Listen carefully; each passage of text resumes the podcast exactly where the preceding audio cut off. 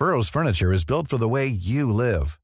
From ensuring easy assembly and disassembly to honoring highly requested new colors for their award-winning seating, they always have their customers in mind. Their modular seating is made out of durable materials to last and grow with you. And with Burrow, you always get fast, free shipping. Get up to 60% off during Burrow's Memorial Day sale at burrow.com slash ACAST. That's burrow.com slash ACAST. burrow.com slash ACAST. Ahora inicia A la Una con Salvador García Soto. A la Una. Donde la información fluye, el análisis se explica y la radio te acompaña. A la Una con Salvador García Soto. A la Una. Comenzamos.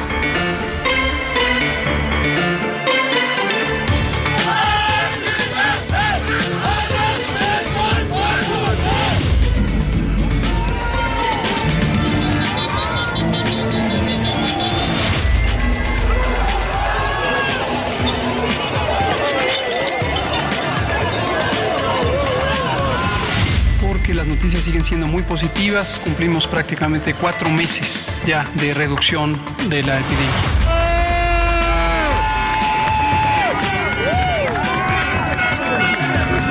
Sí, le tenemos toda la confianza a Alejandro Encinas, incapaz de falsear información.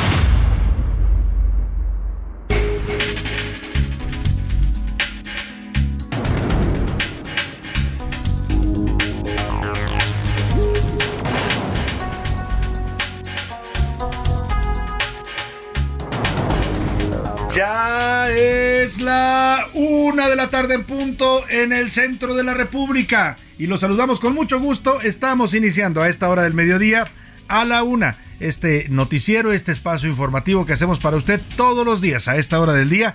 Aquí estamos listos para informarle, para entretenerle, para acompañarle en esa parte de su día, cuando se pueda también con mucho gusto para servirle. En este martes primero de noviembre, martes de estreno, estamos estrenando el mes de noviembre y hoy es día de los, de los pequeños difuntos, si no me mal recuerdo, a ver si me dicen ahora exactamente, de los difuntos inocentes, de los niños que murieron pues siendo inocentes, hoy los conmemoramos y los recordamos, muchos tenemos ah, pues eh, hermanitos que se nos fueron pequeños, ¿no? Niños que nacieron mal, que no sobrevivieron, así es que es, es día de recordar y de honrar a esos pequeños inocentes que fallecieron, nos preparamos así para la fiesta mayor del Día de Todos los Difuntos que se conmemora mañana 2 de noviembre. Por lo pronto, póngase de buen ánimo porque estamos iniciando un nuevo mes del año, estamos sobreviviendo, estamos aquí y estamos también recordando y honrando a los que se fueron antes que nosotros, a todos esos seres tan queridos, tan cercanos que seguimos añorando, que seguimos recordando. Es el momento de traerlos nuevamente a la vida con nuestra mente, con nuestro corazón, con nuestros recuerdos y no dejarlos morir. Ayer le decía que se dice mucho esta frase de que nadie muere realmente mientras alguien lo recuerde, mientras alguien en este mundo lo recuerde, así es que no hay que dejar morir a nuestros muertos. Y vamos a tener, por supuesto, hoy música de honrando a los difuntos. Toda esta semana se la estamos dedicando a ellos, que son una parte fundamental en nuestra vida, en nuestros recuerdos, en nuestra personalidad y también, por supuesto, mucha información importante ocurrida en las últimas horas. Le voy a, a estar actualizando todo el panorama informativo. A nombre de todo este equipo que me acompaña, equipo de profesionales del periodismo, de la producción radiofónica, de la edición, de todo, tenemos aquí un equipo bastante eh, completo. Le vamos a estar eh, saludando. Yo soy Salvador García Soto y le doy la bienvenida a este espacio. Deseando que este martes y este mes comiencen bien para usted, que vayan resolviendo este, todos sus pendientes, sus asuntos, sus tareas, sus objetivos para este día se vayan cumpliendo. Y si hay algún problema, algún contratiempo, ánimo, ánimo que nos queda todavía lo que resta del día, lo que resta de la semana y lo que resta del mes para resolver cualquier problema que se nos esté complicando o atorando. Vamos a saludar con gusto a toda la República Mexicana que sintoniza el Heraldo Radio, empezando aquí por nuestra frecuencia central, el Heraldo Radio 98.5 de FM en el Valle de México. Saludos a toda la gente que nos sintoniza en la Ciudad de México y en todos los municipios conurbados del Estado de México, de Puebla, de Hidalgo, hasta donde alcanza a llegar nuestra señal. Mandamos saludos afectuosos a todos ellos. También a toda la República Mexicana Guadalajara, Jalisco. Muchos saludos a los amigos tapatíos, a la gente de Monterrey, Nuevo León. Saludos también allá, escuchan el Heraldo Radio los amigos regios en la comarca lagunera. También saludos a todos los laguneros, orgullosa gente de esta región de México, en donde confluyen ciudades como Torreón, Gómez Palacio, Lerdo, los estados de Durango y Coahuila. A Oaxaca capital, muchos saludos a los amigos oaxaqueños que tienen una gran tradición, también le decía, de celebración del Día de Muertos. Al istmo de Tehuantepec también, a la cultura tehuana. A Tampico, Tamaulipas, le mandamos un abrazo a la gente del, del Golfo de México. A Tijuana, Baja California, a Tuxtla Gutiérrez, Chiapas, a Chilpancingo Guerrero, Ah, también al otro lado del río Bravo saludamos a las ciudades tejanas de McAllen, Brownsville y Huntsville, Texas, además de San Antonio, por supuesto, donde nos escuchan a través de las frecuencias de Now Media Radio y también hasta Airville, Chicago. Mandamos saludos afectuosos a todos los paisanos mexicanos y a todas las también estadounidenses que nos sintonizan allá en las frecuencias del territorio de los Estados Unidos. Vamos a tener un programa con mucha información y para no pues eh, retrasarlo más le platico los temas que le tengo preparados. Octubre rojo, tal como se preveía, octubre cerró como el mes más violento de este año 2022. ¿Sabe cuánta gente murió? ¿Cuántos mexicanos murieron en este mes? 2.481 víctimas de homicidio doloso. La violencia en el país sigue imparable, más allá de lo que diga el discurso y las cifras oficiales. Y que siempre sí, que siempre sí, el secretario de Gobernación, Adán Augusto López, dice que el presidente Calderón sí está demandado eh, por tráfico de armas, que si hay una investigación en su contra en la Corte Penal Internacional que tiene sede, sede en La Haya, allá en Holanda, que lo acusan de crímenes de lesa humanidad y la investigación tiene que ver con el operativo de Rápido y Furioso. El presidente Calderón le volvió a contestar a Dan Augusto con una sola frase, le dijo, ya siéntese señor. Así le contestó literalmente en su cuenta de Twitter. Y no que no, vamos a hablar del huachicol. Oiga, arrancamos este sexenio, usted se acuerda con un gran operativo para controlar el huachicol, para evitar el robo de combustible a Pemex. Pues nada, Hoy, cuatro años después, el huachicol está repuntando, de acuerdo con las cifras oficiales de Petróleos Mexicanos, que reconoce que ha crecido el huachicol en, en los primeros ocho meses de este año hasta 27%. Le voy a dar todos los datos y siempre vivos. Iremos a los panteones del país para seguir de cerca la celebración del Día de Muertos, donde después de dos años de pandemia, por fin se abren los panteones y la gente acude a honrar, a homenajear y acompañar a sus muertos en esta festividad tan especial para los mexicanos. Y también récord, la remesa repuntaron y marcaron un máximo histórico entre enero y septiembre, ascendieron a 42.965 millones de dólares. Benditos paisanos. Gracias a ellos este país sigue teniendo una fuente de divisas que ya es muy superior al turismo y al petróleo. Así de ese tamaño es el aporte que hacen los paisanos, los migrantes mexicanos a nuestra economía. En los deportes, rebaño europeo. Las Chivas del Guadalajara presentaron a su nuevo director técnico. Es originario de Serbia y además bueno, va a prepararse para lo que viene. Es naturalizado español. Le voy a dar todos los detalles de quién es el nuevo director técnico de las Chivas. A ver, a ver si este director serbio logra, logra levantar a un muerto, como son las Chivas Rayadas del Guadalajara. Con todo respeto, soy Chiva de corazón, pero el equipo no ha tenido ya un buen desempeño en las últimas temporadas. Se anunciaron también ya los premios, los precios, perdóneme, para el Gran Premio de la Ciudad de México de 2023, para que empiece usted a ahorrar, a hacer su vaquita. Van desde los 3.500 hasta los 29.000 pesos los precios de la Fórmula 1 del próximo año. Y en el entretenimiento, Ana Yerrega nos va a hablar sobre los problemas de Belinda con la ley. Ahora la acusan de posesión ilegal de animales exóticos. Vamos a tener un programa variado, con mucha información, con muchos temas, pero para que usted participe y haga este programa con nosotros, le hago las preguntas de este martes. En A la Una te escuchamos. Tú haces este programa. Esta es la opinión de hoy. Y en las preguntas de este día le tengo tres temas para opinar, comentar, debatir. El primero de ellos tiene que ver con esta reacción que ha tenido el gobierno de López Obrador fuerte. Les, les molestó mucho y les caló una, una serie de declaraciones que hicieron los expresidentes de México, Ernesto Cedillo y Felipe Calderón. Hace cerca de 15 días le contaba, participaron en una mesa sobre economía y desarrollo en Madrid, España, y desde ahí hicieron críticas fuertes al gobierno de López Obrador, al desempeño económico, al tema del aumento de la pobreza, al tema de la inseguridad, y esto pues cayó muy mal en el gobierno. Lleva al presidente ya dos semanas tundiéndoles todos los días a Cedillo, a Calderón. A Calderón no es novedad, Calderón ya era cliente de la casa, es el villano favorito de este sexenio, pero Cedillo tenía cierto respeto al presidente, porque déjeme contarle que en, los orígenes de López Obrador, cuando empieza su despegue político, allá en el año 2000, que es candidato a jefe de gobierno, el gobierno de Cedillo le ayudó bastante entre otras cosas, para que fuera candidato, porque no cumplía con el requisito de la residencia. Entonces, siempre había mantenido un trato más o menos cortés hacia Cedillo, pero en los últimos días la ha tundido con todo. Yo le quiero preguntar, ¿ha culpado el presidente López Obrador a Cedillo y a Calderón de ser culpables de la, del endeudamiento del país, de la crisis económica, de la violencia que padecemos?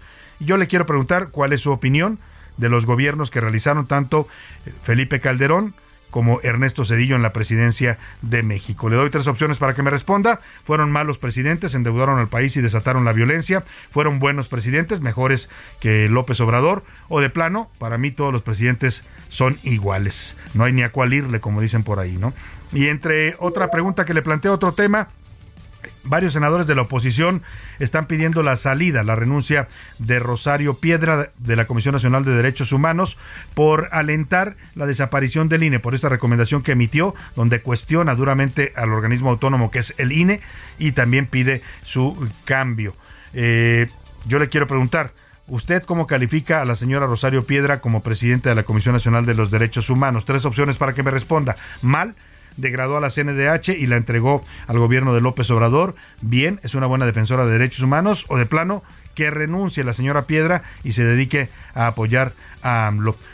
Y el último tema que le pongo sobre la mesa tiene que ver con el Día de Muertos, con nuestras festividades y nuestras tradiciones, pero le quiero preguntar desde un punto de vista personal. Todos tenemos todos tenemos muertitos, difuntos, seres que se nos adelantaron, que queremos mucho, que en su momento fueron una pérdida dolorosa para nosotros, pero que a lo largo del tiempo se han convertido, yo le decía ayer, en una compañía, en una presencia constante, en una fuerza que nos motiva a salir adelante, a resolver los problemas, que sentimos su compañía, su cariño.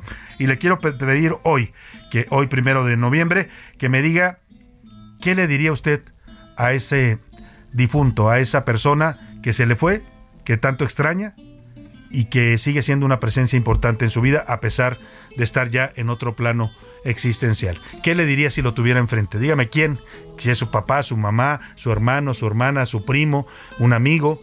¿Qué le diría si lo tuviera enfrente? Si quiere compartirnos sus mensajes por texto o por voz, usted puede hacerlo, ya lo sabe, como usted lo decida, y aquí con gusto sus opiniones siempre salen al aire. Y ahora sí, vámonos al resumen de noticias, porque esto, como el martes y como las festividades del Día de Muertos, ya comenzaron.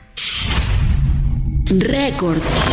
Durante octubre la Bolsa Mexicana de Valores obtuvo una ganancia promedio de 11.87%, lo que significa la mejor desde 1999. Estiran la mano. El Instituto Electoral de la Ciudad de México aprobó su proyecto de presupuesto de egresos para el ejercicio fiscal 2023 por 1.580 millones 325 mil pesos. Estreno. El fabricante de automóviles estadounidense Ford inauguró su nuevo centro de investigación e innovación en las afueras de la Ciudad de México tras una inversión de 260 millones de dólares. Patean el bote. El Senado de la República aplazó este lunes la discusión relacionada con la regulación del glifosfato, el herbicida más usado en el mundo. Motín. Un grupo de agentes carcelarios fue retenido este martes por presos al interior de una prisión del norte de Ecuador, mientras en otras ciudades se registraron balaceras y explosiones para exigir que algunos cabecillas mafiosos no sean reubicados a otras prisiones la tarde con 13 minutos. Hace rato que dije lo de ya comenzó, se me olvidó el mes de noviembre. Oiga, ya comenzó el mes de noviembre también. Es lo que está iniciando junto con este espacio informativo. Oiga, y esta noticia se está generando esta mañana y es importante. Se ha hablado mucho del escándalo de corrupción en Segalmex. Segalmex es la, eh, ahora le digo exactamente qué es lo que significa. Es la, mm, que es, es el, la, a ver, no me pusieron el sistema el sistema para la seguridad alimentaria mexicana. Así la creó López Obrador. Básicamente es como la Conasupo de antes, pues para que me entiendan, ¿no? Es eh, fusionó a Liconza, que es la que reparte leche a bajos precios, y a Diconsa, que es la que se encarga de abasto popular en zonas marginadas. Entonces, a partir de Segalmex, pues hicieron una especie de entelequia en la que dijeron que se iba a encargar de que los mexicanos tuviéramos abasto suficiente de todos los alimentos, de los granos, de los productos agropecuarios, en fin, para eso se creó y es una especie de reminiscencia de lo que fue la CONASUPO y la dirigía nada más y nada menos que Ignacio Valle que en su momento también fue director de la Conosupo, un funcionario del echeverrismo, muy cercano y muy amigo del presidente López Obrador, tan amigo que cuando estalla el escándalo de corrupción, que déjeme decirle, se escandalizó, nos escandalizó mucha gente con el tema de la estafa maestra. Bueno, pues Segalmex era tres veces la estafa maestra, más de 9 mil millones de pesos saqueados al erario a través de compras, contratos fantasma con empresas eh, eh, supuestamente que abastecían alimentos, una serie de irregularidades que además no son chisme, no es un, un tema solamente periodístico, está documentado ya por la Auditoría Superior de la Federación. Hay denuncias incluso penales que ha empezado a promover la auditoría a partir de que no le pudieron comprobar todos estos faltantes en Segalmex. Bueno, pues por fin, después de varios meses y de que el presidente ha reconocido que sí hay corrupción en su gobierno, Dice que no es igual que la de antes, pero que sí hay. Y esta es una prueba fehaciente de que la hay tan grave y quizás más que la de antes, ¿eh? porque aquí le estoy hablando de que este, este caso representa tres veces más en monto de dinero público fraudeado que lo que representó la estafa maestra en su momento. El caso es que la jueza de control con residencia en el reclusorio norte, Verónica Gutiérrez Fuentes, vinculó a proceso al exdirector de Administración y Finanzas de Seguridad Alimentaria Mexicana, la Segalmex. Se llama René Gavira hay una fotografía que circula de él en las redes sociales abrazando al presidente López Obrador y lo están vinculando a proceso por la autorización de adquisiciones ilegales de Liconza entre 2019 y 2020. Era lo que le comentaba. Es la primer denuncia penal que se activa contra funcionarios de Segalmex.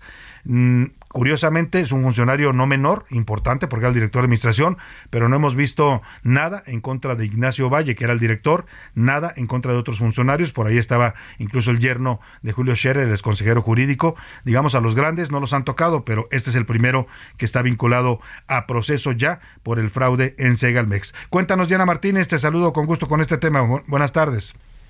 Así es, Salvador, buenas tardes. Pues René Gavira Segreste, ex jefe de la Unidad de Administración y Finanzas de Segalmex, ya fue vinculado a proceso por el delito de uso ilícito de atribuciones y facultades en la modalidad de otorgar ilícitamente autorizaciones con contenido económico. La Fiscalía General de la República informó que en 2019 Gavira Segreste posiblemente firmó la renovación de un contrato, esto como apoderado legal y titular de la Unidad de Administración y Finanzas de Liconza, que le permitió desde ese año, es decir, desde 2019 hasta el 2020, autorizar adquisiciones ilícitas con recursos públicos. La audiencia para determinar su situación jurídica se realizó ante una jueza de control del Centro de Justicia Penal Federal del Reclusorio Norte y Gavira Segreste pues llevará este proceso en libertad ya que la impartidora de justicia le impuso como medida cautelar firmar quincenalmente ante la autoridad correspondiente, además que no puede salir de la Ciudad de México, de la zona metropolitana, ni acercarse a testigos y pues ya este es otro proceso penal que ya enfrenta ya que hay uno más por la presunta compra ilegal de títulos bursátiles con recursos de Segalmex Salvador. Bueno, pues esperemos, Diana, que este sea el inicio de acusaciones también contra otros funcionarios de mayor nivel. Hasta ahora es el primer acusado en este escándalo que involucra 11 mil millones de pesos defraudados al erario público. Vamos a estar muy pendientes, Diana, del caso y te agradecemos como siempre tu reporte. Buena tarde. Muy buena tarde, Diana Martínez. Mire, la Auditoría Superior de la Federación detectó irregularidades por 11 mil millones de pesos en Segalmex. Es decir, supera con mucho los 7.600 millones que se reportaron en la llamada estafa maestra en el gobierno de Peña Nieto, por el que estuvo incluso presa en la eh, dos durante casi tres años Rosario Robles y sigue de hecho sometida a juicio por este tema. En 2020, Mexicanos contra la Corrupción y la Impunidad comenzó a investigar el caso de Segalmex, descubrió una red de corrupción ligada a la entrega de convenios multimillonarios irregulares a personas que están ligadas además al partido de Movimiento Ciudadano. En agosto de 2018, el presidente Andrés Manuel López Obrador designó a Ignacio Ovalle como titular de esta recién creada eh, Oficina de Seguridad Alimentaria Mexicana.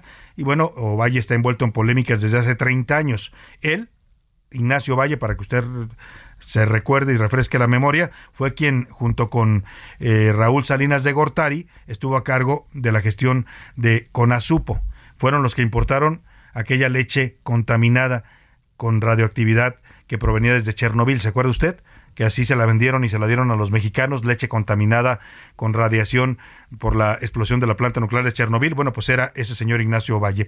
Hoy, ¿dónde está Ignacio Valle? muy tranquilo. Le inventaron un cargo ahí en la Secretaría de Gobernación y ahí lo tiene protegido el presidente. Es uno de sus mentores de López Obrador y entonces no lo han acusado para nada del fraude de Segalmex. Vamos a ver si, como dicen, este señor René Gavira resulta ser solamente el, chi, el no iba a decir chivo expiatorio, pero no, porque sí está documentado que él participó en los fraudes, más bien si fue el hilo más delgado.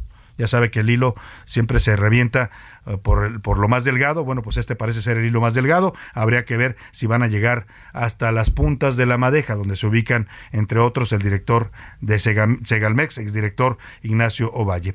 Por lo pronto, vámonos a otro tema. Benditos paisanos, benditos migrantes. Los mandamos a otro país, los expulsamos de México porque aquí no hay oportunidades para ellos, ni de desarrollo, ni de crecimiento laboral, ni de crecimiento profesional. Y hoy es gracias a esos migrantes que se van que dejan atrás todo, familia, hogar, país, cultura, porque tienen que llegar a una nación diferente, Estados Unidos, y tratar de asimilarse, sobrevivir, que no es nada fácil sobrevivir en un país como Estados Unidos. Muchos dicen, sí, se van a ganar dólares, pero también, también gastan en dólares. Es una economía bastante costosa la estadounidense con jornadas laborales largas, sin derechos, a veces son como fantasmas que deambulan por las ciudades porque no tienen un documento de identidad. En fin, todo ese drama hoy eh, pues está sosteniendo en buena parte la economía mexicana. Mira, las remesas, que son los envíos de dinero a nuestros paisanos en Estados Unidos, repuntaron y marcaron un máximo histórico. Entre enero y septiembre de este año ascendieron a 42.965 millones de dólares, es decir, 15% más si lo medimos con el año de 2021. Es decir, en este año los paisanos están mandando más dinero. Eso lo reporta el Banco de México. Y vamos precisamente contigo, Verónica Reynolds, para que nos expliques este incremento que sigue y sigue subiendo el tema de las remesas. Buenas tardes, Verónica. Buenas tardes, Salvador. Pues sí, como lo comentas, de enero a septiembre se vuelve a marcar un nuevo histórico en la recepción de remesas eh, hacia México. Pero si lo comparamos de mes a mes, por segunda vez, por segunda vez consecutiva, las remesas se desaceleraron en septiembre respecto a agosto previo, al sumar 5.031 millones de dólares. Esto significó una disminución de 1.8% nominal de acuerdo con cifras de Banco de México. Lo anterior podría estar relacionado con el término de los beneficios adicionales por desempleo en Estados Unidos, recordando que en septiembre concluyó el programa de apoyo por la pandemia. Pero a pesar de esta disminución de mes a mes, el desempeño se considera positivo, pues usualmente en septiembre se registra una caída mensual mayor a lo reportado en esta ocasión, la cual ha sido más o menos en, los últimos 10 años de 5.11% en promedio. Esto le refirió Gabriela Sigles, directora de análisis económico del Grupo Financiero Base. No obstante, a tasa anual las remesas volvieron a acelerar al registrar un incremento de 14.11%. Esto respecto a agosto, que, que el aumento ahí fue de, de solamente un dígito al ser de 7.85%. En tanto que el flujo de 12 meses de las remesas registró 57.200.7 millones de dólares, esto entre octubre de 2021 y septiembre de 2022, por lo que es probable que al término del año estas lleguen a un nivel de 58 mil millones de dólares. Esto lo dijo Jonathan Hipp, subgobernador del Banco de México. El Banco Central también detalló que en septiembre el envío promedio de remesas fue de 395 dólares, estos significaron 5 dólares más respecto a agosto, pero 11 dólares menos en julio, que fue cuando se alcanzó su nivel más alto de envío de remesas con 406 dólares. En el acumulado en el tercer trimestre de este año, los estados con el mayor monto de remesas recibidos fueron Jalisco con 9.2%, Michoacán con 9% y Guanajuato con 8.8%. También en septiembre de 2022 las transacciones por remesas sumaron 12.7 millones lo que representa un crecimiento de 10.1% en el número de envíos y de 3.7% en el monto promedio de envío. Esto es mi reporte para la UNA, Salvador. Muchas gracias, Verónica. Y lo que nos explica muy bien Verónica es cómo las, eh, las eh, remesas se han convertido ya en la principal fuente de divisas para México. Llegan más dólares a México por el envío de nuestros paisanos que por el petróleo o por el turismo. Y eso es algo que debiera dar vergüenza, pero que en este gobierno lo presumen como si fuera un gran logro. Gracias, Verónica, por tu reporte. Gracias, Salvador. Muy buena tarde. Oiga, y pues mire, mientras suben las remesas, y qué bueno que suban porque mantienen la economía de muchas familias en este país, lo que también está subiendo y no para es la violencia. Octubre está cerrando como el mes más violento de este año 2022. 2.841, 481 víctimas de homicidio doloso. Superó ya a mayo que en promedio habíamos tenido eh, un registro de 80 asesinatos diarios. Guanajuato es la entidad que tiene el primer lugar en muertes intencionales con 302 y en siete estados también de la República se disparó la cifra de homicidios violentos. Michoacán, Zacatecas, Ciudad de México, Guerrero y Baja California, todos ellos gobernados por Morena. El caso de Guanajuato es panista, además Jalisco y Chihuahua también gobernados por Movimiento Ciudadano y por el PAN. Para que no anden con que esto tiene que ver con quién gobierna en los estados. ¿eh? La violencia es endémica y afecta a toda la República. Nos vamos a la pausa con música, seguimos nuestro homenaje a los muertos y a los fieles difuntos. Lo vamos a dejar con La Bruja, un clásico, en este caso interpretado por Glenn Wicani, una versión de 1982, un son tradicional jarocho que es parte ya de la música mexicana.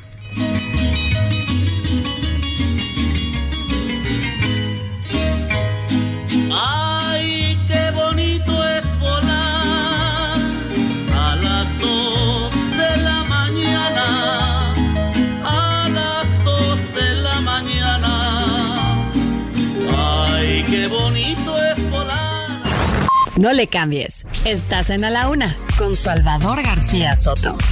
Información útil y análisis puntual. En un momento regresamos. Ya estamos de vuelta en A la Una con Salvador García Soto. Tu compañía diaria al mediodía. Lo mejor de México está en Soriana. Aprovecha que el plátano está a 9.90 el kilo o limón con semilla a solo 22.80 el kilo y naranja a 19.90 el kilo. Sí, naranja a solo 19.90 el kilo. Martes y miércoles del campo de Soriana. Solo 1 y 2 de noviembre. Aplican restricciones. La rima de Valdés. O de Valdés la rima. Disculpe, ¿me da su hora? ¿Qué horas son usted, señor? La manecilla menor, ¿dónde la tiene, señora? ¿En qué tiempo vivo ahora? ¿Y cuál es mi uso horario? Es que el que yo vivía a diario ya no sé cuándo quedó. Lo que el viento se llevó, se lo llevó un funcionario. ¿Qué horas son en la frontera y qué horas allá en Cancún?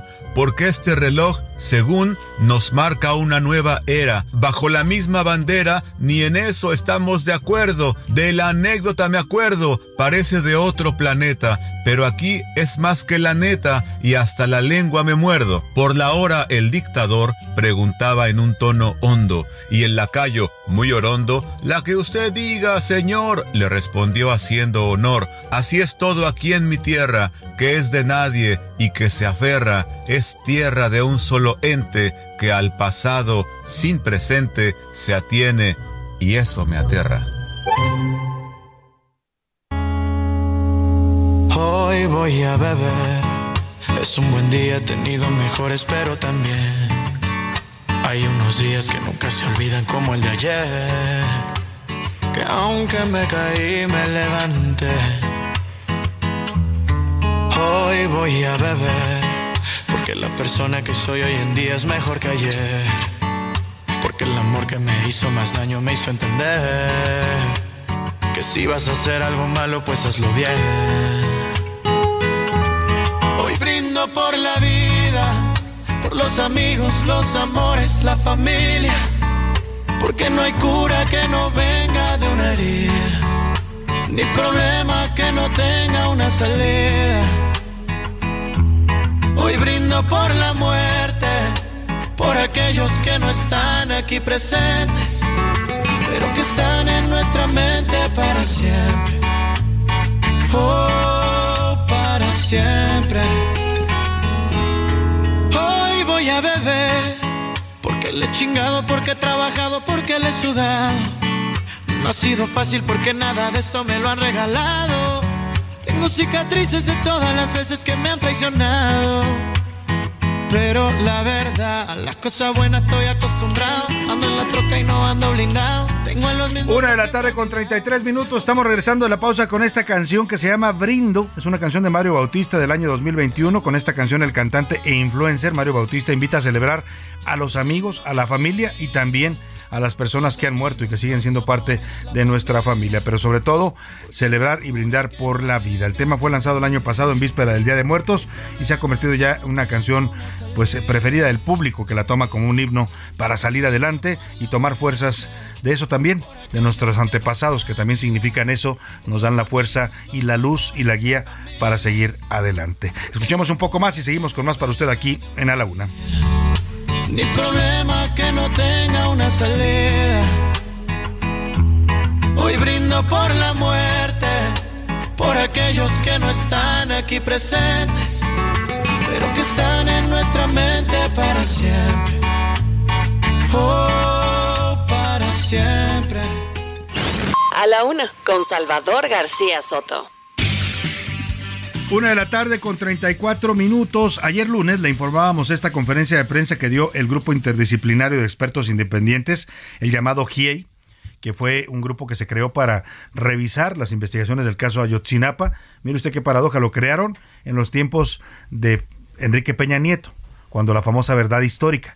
Y el GIEI fue el primer grupo que confrontó al entonces procurador Jesús Murillo Caram por su verdad histórica que le empezó a hacer una serie de cuestionamientos sobre cómo, oye, tú dices que quemaron a los 43 normalistas en el basurero de Cocula. A ver, hicimos pruebas porque en ese grupo, por eso se llama Grupo de Expertos Independientes, hay expertos en fuego, hay abogados, hay expertos en desapariciones, hay expertos en una serie de, temas que eh, pues es un grupo por eso se llama interdisciplinario. El tema es que Curiosamente, este grupo que se creó para pues desarmar y, desnudar la verdad histórica del gobierno de Peña Nieto y de Murillo Caram, pues ahora está haciendo lo mismo, pero en el gobierno de López Obrador.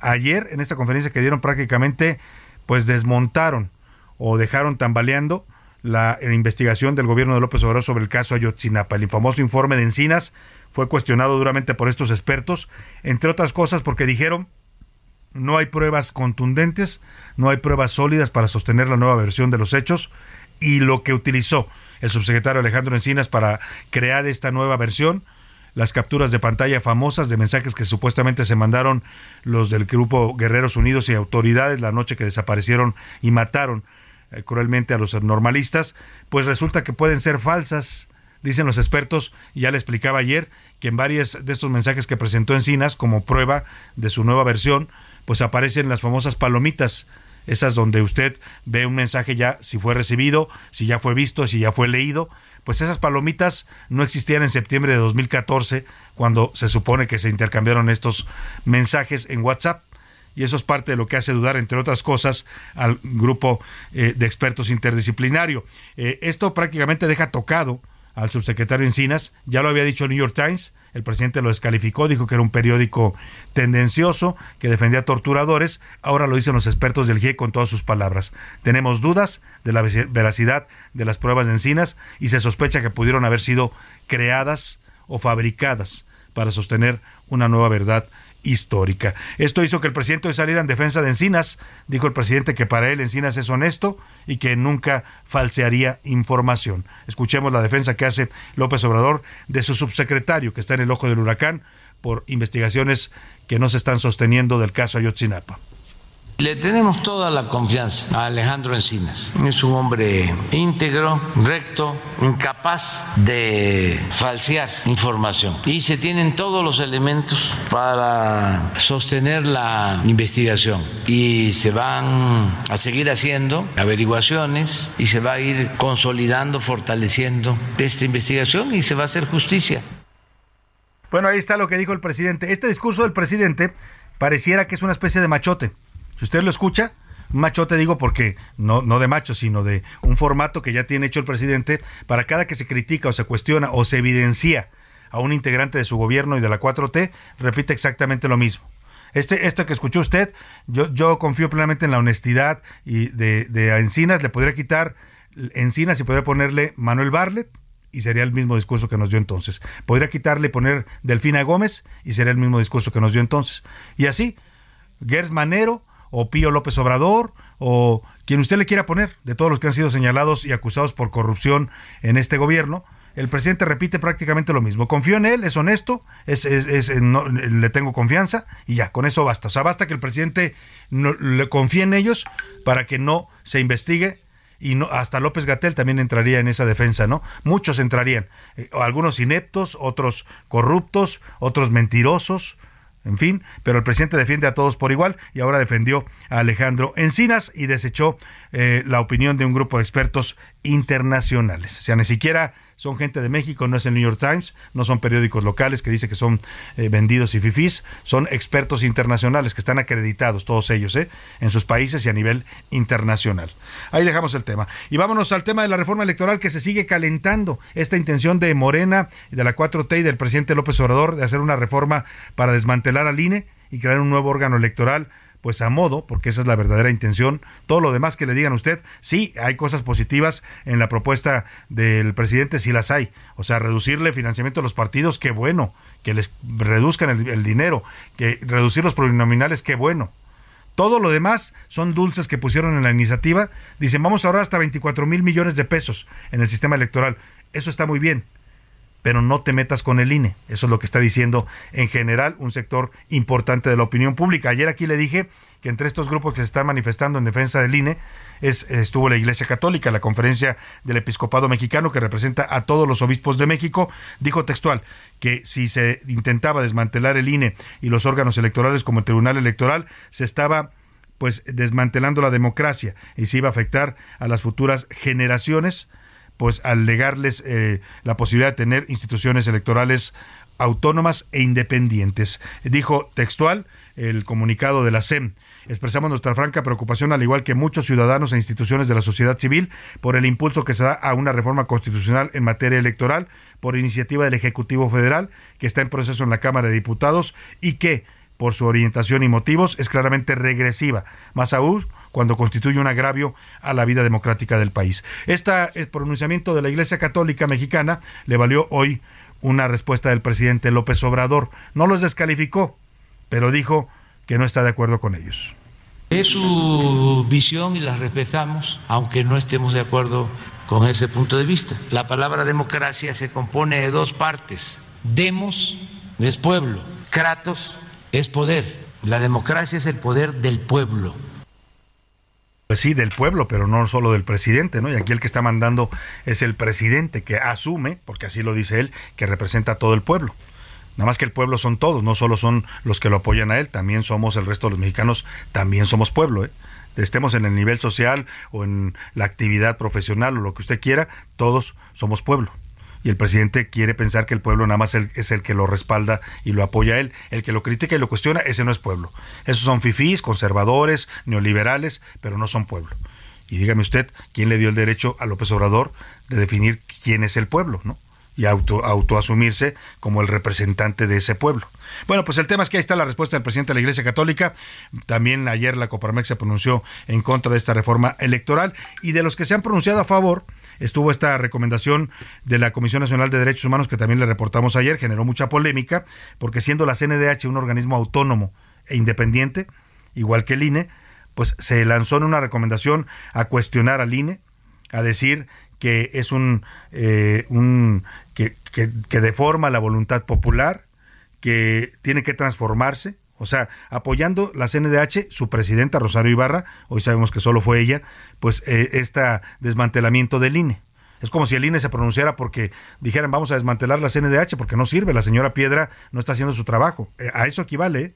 el nivel de agresión que cometió la señora Rosario Piedra. Y mire, le decía que es ella porque el Consejo Consultivo, que es el órgano, digamos, que en teoría debe de consultar la señora antes de tomar una, de, una decisión como esta, de emitir una recomendación general, que es lo que emitió cuestionando al INE, pues se deslindaron ayer de esta recomendación. Integrantes de este Consejo Consultivo dijeron que a ellos no, no se les consultó estos ataques al INE, que lo que les presentaron fue una recomendación donde se hacía la historia de la democracia en México y se hablaba de la, de la génesis del INE y de los anteriores órganos electorales, pero que nunca se atacaba directamente ni se pedía la eliminación o la transformación del INE que eso se lo sumó después Rosario Piedra, y se quejan los integrantes. Platicamos con el doctor Bernardo Romero Vázquez, que habla en nombre de varios integrantes del Consejo Consultivo, no solo de que se manipuló esta recomendación y se adecuó a lo que piensa la señora Rosario Piedra, sino además la acusan de que Rosario Piedra no toma en cuenta a los integrantes del Consejo Consultivo. Vaya, ni los ve ni los oye, como aquel que tanto odiaban estos de la izquierda.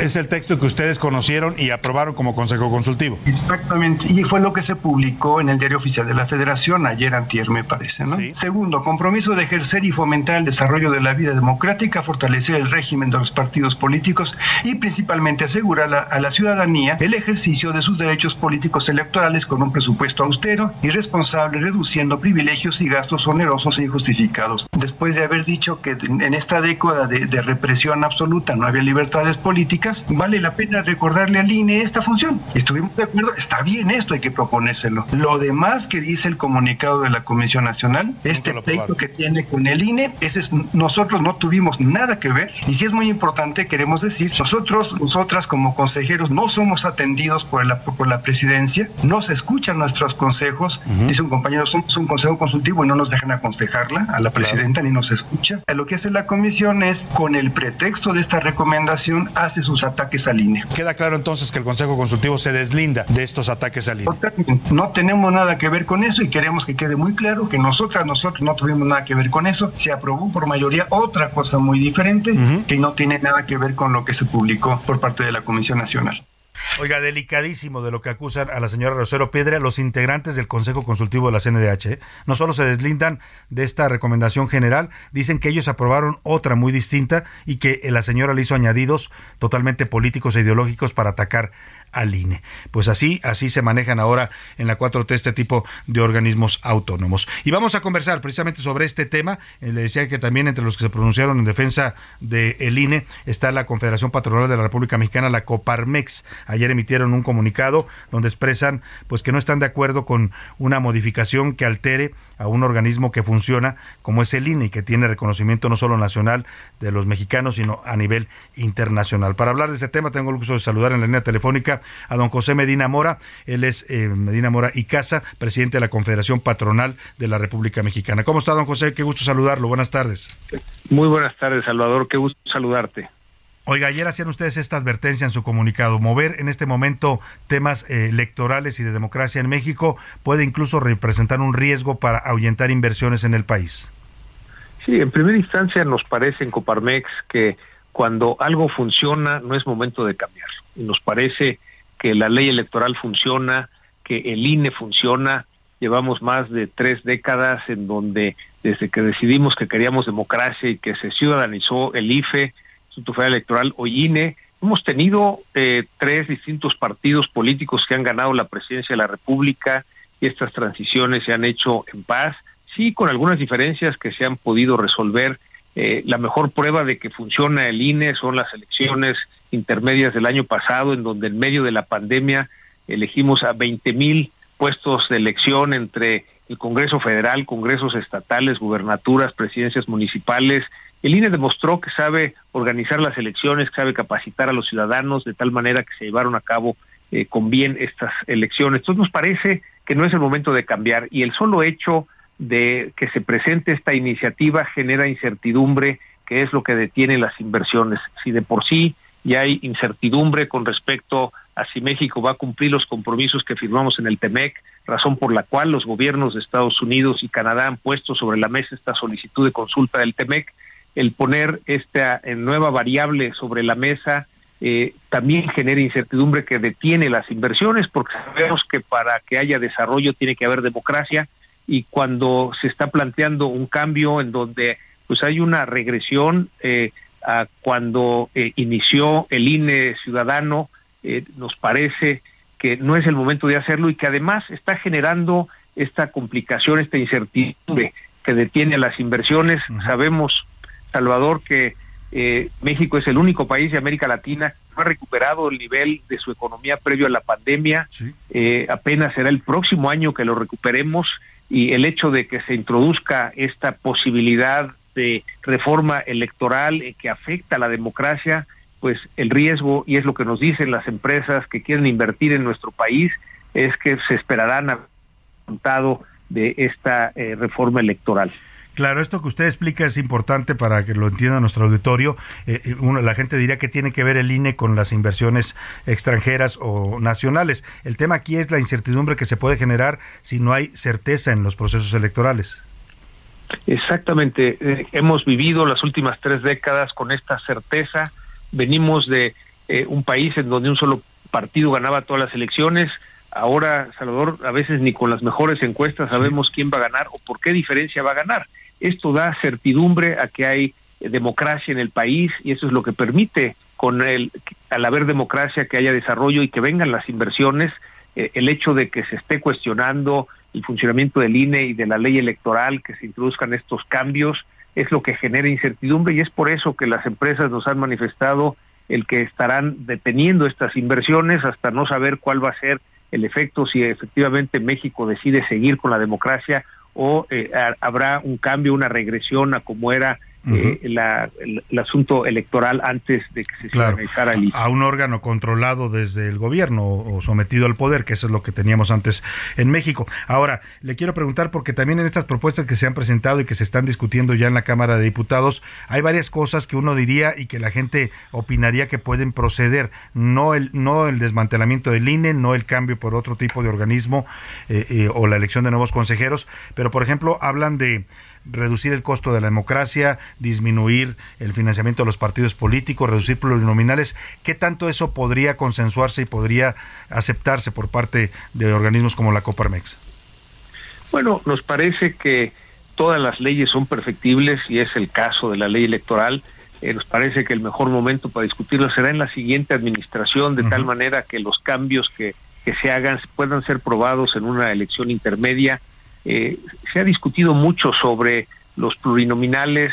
Lo que hoy vemos es que gracias a los plurinominales hay equilibrio entre las fuerzas políticas en el país y equilibrio es lo que necesita eh, la democracia para seguir avanzando. Entonces nos parece que no es el camino adecuado porque esto le quitaría precisamente esta pluralidad que existe en nuestro país. Es importante que haya equilibrios. Hoy nos los dan estos plurinominales. Eh, por otro lado, Salvador, con respecto al costo, nos parece que es más costoso no tener democracia y si se compara con en el presupuesto los montos asignados a obras como Dos Bocas, como el Tren pues Maya, realmente no no figura el monto que se invierte en la democracia, en este caso en el presupuesto del INE, que además nos da la posibilidad de, de nuestra identidad. La credencial de elector es algo que nos sirve para todos los días en lo que llevamos a cabo los distintos trámites, de tal manera que sí es importante que el INE tenga esos recursos para que podamos tener esa identidad y desde luego en su momento organice las elecciones que toque. Claro, es, es, el equivalente a nuestra cédula de, identidad, la credencial de elector. O sea, lo que dice básicamente la Coparmex es no son los tiempos, no es el mejor momento, esperemos a que pase el proceso electoral federal de 2024 y después discutimos si hay cosas que perfeccionar en el sistema democrático. E, exactamente, y si hay cosas que perfeccionar, siempre es perfectible una ley y que consideramos que es prudente hacerlo en la siguiente administración y ahí se podrá ver exactamente estos ajustes, porque finalmente las leyes tienen que seguir eh, siendo vivas, ¿no? Y estando haciendo los ajustes que sean necesarios. Simplemente no es el momento porque está funcionando bien, porque estamos eh, a un año eh, de, la elección en dos estados, a dos años de la elección presidencial ya habrá tiempo más adelante. Pues sin duda ahí está el pronunciamiento y la posición de los empresarios de la Coparmex. Le agradezco mucho, como siempre, don José Medina Mora, el tener su punto de vista en este espacio. Igualmente, un gusto saludarte y un, saludo para todo tu audiencia. Igualmente, ahí está la posición de los empresarios. También se ha pronunciado la iglesia, también se está convocando una marcha el próximo 13 de noviembre, domingo 13 de noviembre, una marcha en defensa del INE. Va a salir de el Paseo de la Reforma, del Monumento del Ángel de la Independencia, pretende llegar hasta el Zócalo. Están convocando a quien quiera acudir a esta defensa del INE a llevar una prenda rosa, porque es el color que identifica a este Instituto Nacional Electoral, que yo coincido, ¿eh? nos costó muchísimo tiempo, más de 30 años construir este instituto confiable, miles de millones de pesos invertidos, muchos eh, sacrificios de los mexicanos para desterrar la cultura del fraude. Y tiene razón don José Medina Mora, no hay argumento del, actual gobierno para decir no funciona el INE, tan funciona que están ellos en el poder.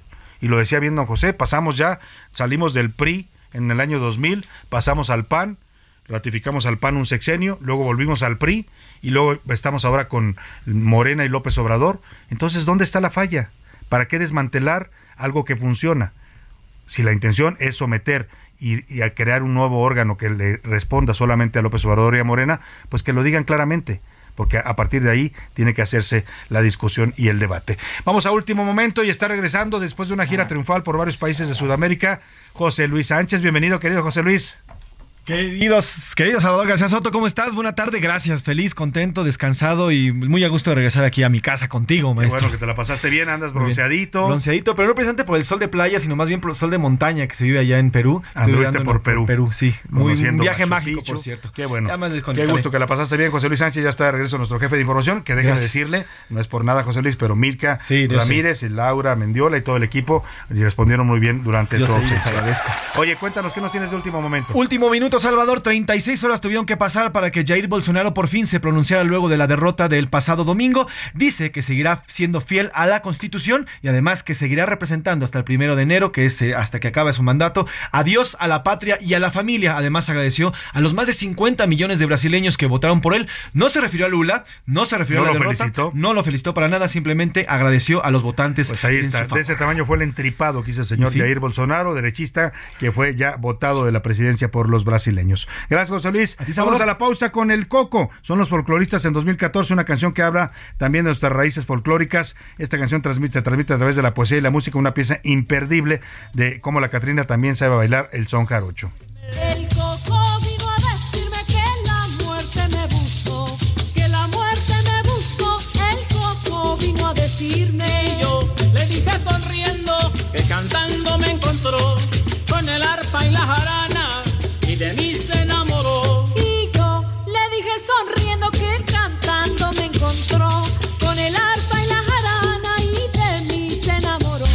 En un momento regresamos. Ya estamos de vuelta en A la Una con Salvador García Soto. Tu compañía diaria al mediodía. Lo mejor de México está en Soriana. Aprovecha que el plátano está a 9.90 el kilo o limón con semilla a solo 22.80 el kilo y naranja a 19.90 el kilo. Sí, naranja a solo 19.90 el kilo. Martes y miércoles del campo de Soriana. Solo 1 y 2 de noviembre. Aplican restricciones. No sé qué tienen las flores, llorona, las flores del campo santo. No sé qué tienen las flores, llorona, las flores del campo santo. Que cuando las mueve el viento llorona, parece que están llorando. Que cuando las mueve el viento parece que están llorando. Ay, de mi llorona, llorona, tú eres mi yunca. Ay, de mi llorona, llorona, tú eres mi yunca. Me quitarán de quererte llorona, pero de olvidarte nunca. Me quitarán de quererte llorona, pero de olvidarte nunca. Ya son las 2 de la tarde en punto en el centro de la República y los saludamos con mucho gusto. Estamos iniciando a esta hora del mediodía la segunda hora de a la una y ya también la tarde de este martes, martes primero de noviembre. Estamos regresando de la pausa con esta gran canción. En este homenaje a los muertos que estamos realizando esta semana en la una, no podía faltar la voz de Chabela Vargas. Mire, Muchos han cantado La Llorona, ¿eh? hay infinidad de versiones, muchas de ellas muy bonitas, ¿no? Desde esta jovencita Ángela Aguilar hasta eh, canciones de cantantes latinoamericanos. Grandes voces han interpretado La Llorona, que es un clásico de, mexicano, pero como Chabela, yo me atrevo a decir que ninguno. Nadie la canta con esa fuerza y ese sentimiento. Es una versión de 1975. Se escuchan los requintos de los Macorinos, este grupo legendario que la acompañó en muchas de sus grabaciones.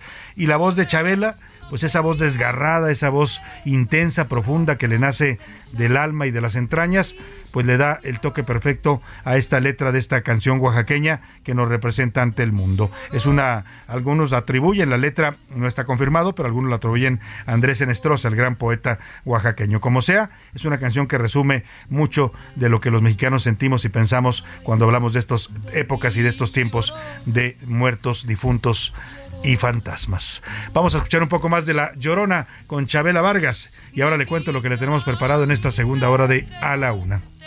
Tapame con tu rebozo llorona porque me muero de frío. Tapame con tu rebozo llorona porque me muero de frío.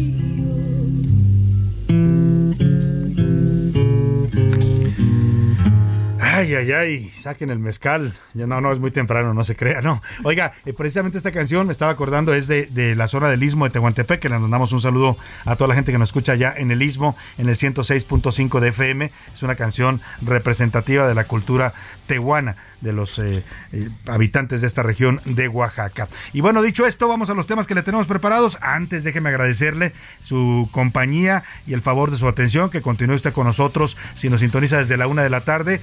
Gracias de verdad por preferir esta opción informativa. Vamos ya a la segunda parte de este espacio con mucha información todavía, con muchos temas, historias, noticias, entrevistas. Vamos a tener el cotorreo informativo, vamos a tener también eh, el, el ojo público, muchos temas todavía para compartir con usted y para seguirle informando en esta segunda hora. Y a los que nos estén recién sintonizando, bienvenidos. Esto es a la una. Yo soy Salvador García Soto y nombre de todo este equipo de profesionales le agradezco que sintonice este espacio. Donde quiera que nos esté escuchando, le mandamos un abrazo afectuoso, un saludo a toda la gente que nos escuche en su casa, que está ya preparando los sagrados alimentos pues espero que le queden deliciosos y también muy nutritivos para su familia. También le mando saludos a la gente que está en el tráfico de su ciudad. Ánimo, paciencia, respire, inhale y exhale mientras está el tráfico detenido. También a la gente que me escucha en la oficina con sus audífonos puestos, en su computadora, a los que estén trabajando desde casa, a cualquier actividad que usted esté realizando mientras escucha este espacio informativo. Muchas gracias y sea usted bienvenido. Vamos a los temas rápidamente que le tenemos preparados. Oiga, el Huachicol, a pesar de que fue la primera eh, estrategia de este gobierno, cuando se estrenó López Obrador, se estrenó con una pues campaña en contra del huachicol, nos dejó incluso semanas sin gasolina en varias ciudades de México, creando una crisis eh, que no conocíamos los mexicanos de la actualidad. Bueno, pues resulta que, de acuerdo a un informe de Petróleos Mexicanos, el huachicol sigue repuntando, es decir, no se logró para nada erradicar este delito. Haremos también un recorrido por el país, vamos a ver cómo anda la celebración del Día de Muertos, vamos a ir a Guerrero, a Oaxaca, Michoacán, a Veracruz, a la Ciudad de México para ver cómo se preparan los mexicanos para esta festividad y tradición importante. También le contaré sobre la educación en México. Alumnos de primaria y secundaria perdieron niveles de aprendizaje en lectura y matemáticas en el ciclo escolar eh, actual de 2021-2022. Es un reporte de la Secretaría de Educación Pública.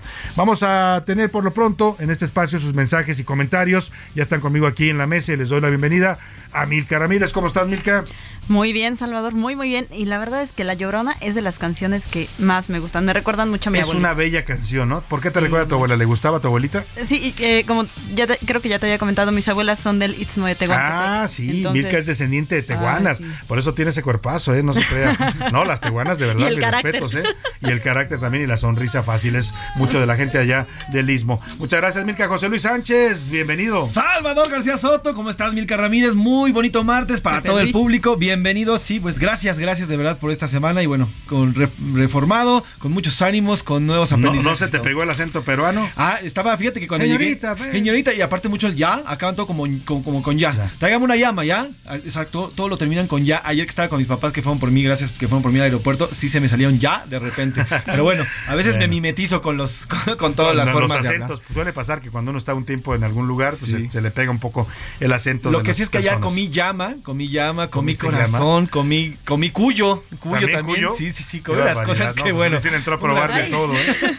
Bueno, Pero bueno, ya nos contarás de la hoja de coca también, que Sí, se come también mucho probé ya. la hoja de coca, sí. Está muy satanizada en otras partes del mundo, pero ahí es algo habitual que la gente coma la hoja de coca para los altos mm, niveles de presión que manejan, ¿no? Porque. Cusco está a 3000 3.850 Imagínese metros usted. al nivel del Entonces mar. la coca se la dan para que usted pueda mantener una presión estable y no sufra pues un golpe de presión. Y no es cocaína, es, disminución. Es la hoja, que es como si consumieras manzanilla para el estómago o té de tila para relajarte. Sí, es- tiene, es- que tiene sus un- propiedades. Es una planta, Es una hoja, pues. ¿no? literalmente es una Más planta. como de ahí se derivó la otra, La otra droga, droga, que lleva este nombre, sí. pues la han satanizado. Exactamente. Bueno, pues bienvenidos a ambos. Y es momento de preguntar. Hicimos preguntas importantes en este día y es momento de preguntar en este espacio.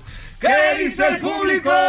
Muchos mensajes, Salvador. Muchas, muchas gracias que nos están saludando, que me están saludando. Saludos, buen día, Salvador, y a tu gran equipo. Bienvenido, José Luis. Gracias. Le mando un saludo. Señor Joaquín Sánchez Ayala, los saludamos a usted y a su gran equipo desde Texcoco. Nos encanta su programa y nunca nos lo perdemos. Saludos a Texcoco. Qué bonito es Texcoco, ¿eh? Sí, Uno sí. cuando llega a Texcoco te olvidas de que estás en la Ciudad de México. Es como un pueblo eh, muy provinciano todavía y con tradiciones muy, muy arraigadas. Muy, yo la verdad es que no lo conozco tanto. Yo lo visit, yo lo he visitado por la feria de Texcoco, Sí, la feria del caballo, que es famosísimo. Pero sí, es, y aparte gran gente y todo lo que Y, tiene. y mira, además de ahí es Oscar Mota. El Tenemos señor Oscar Mota. texcocano aquí embajador. Excelente martes, nos escribe el, el señor Eduardo Herrera. Los gobiernos de Cedillo y Calderón fueron mejor los primeros cuatro años, pero yo al final se descompusieron.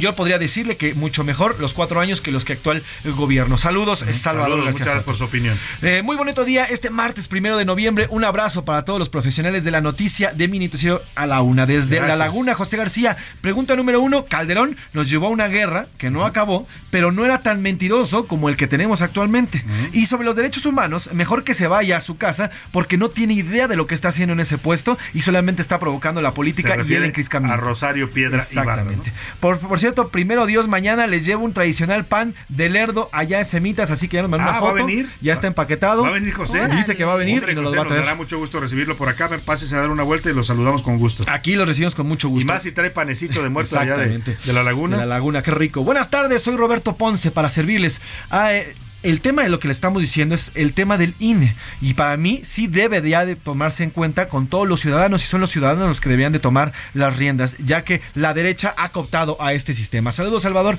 Me gusta tu Pues programa. mire, la- el INE lo manejan los ciudadanos, ¿eh? los, que los que organizamos las elecciones y participamos administrativamente. Tiene un consejo, que es el Consejo General, que lo eligen en la Cámara de Diputados por votación de todos los partidos.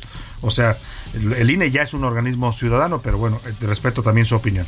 Nos dice también Alberto desde Colima, después de cuatro años, hoy podemos decir que cualquier presidente, bueno, hasta Pedro Lascurain, quien solamente estuvo 45 minutos en la silla ¿Así de presidencial, es mejor que el actual. Y además en la segunda, en la segunda pregunta nos dice, Rosario Piedra es una vergüenza como presidenta de la CNDH. Debería de mejor presidir el club de fans del presidente, que eso sí le saldría mejor. Eso Saludos, sí, Salvador. sería mejor porrista, porrista oficial, ¿no? Y por ahí es de la rodada de los que admiran a López Obrador.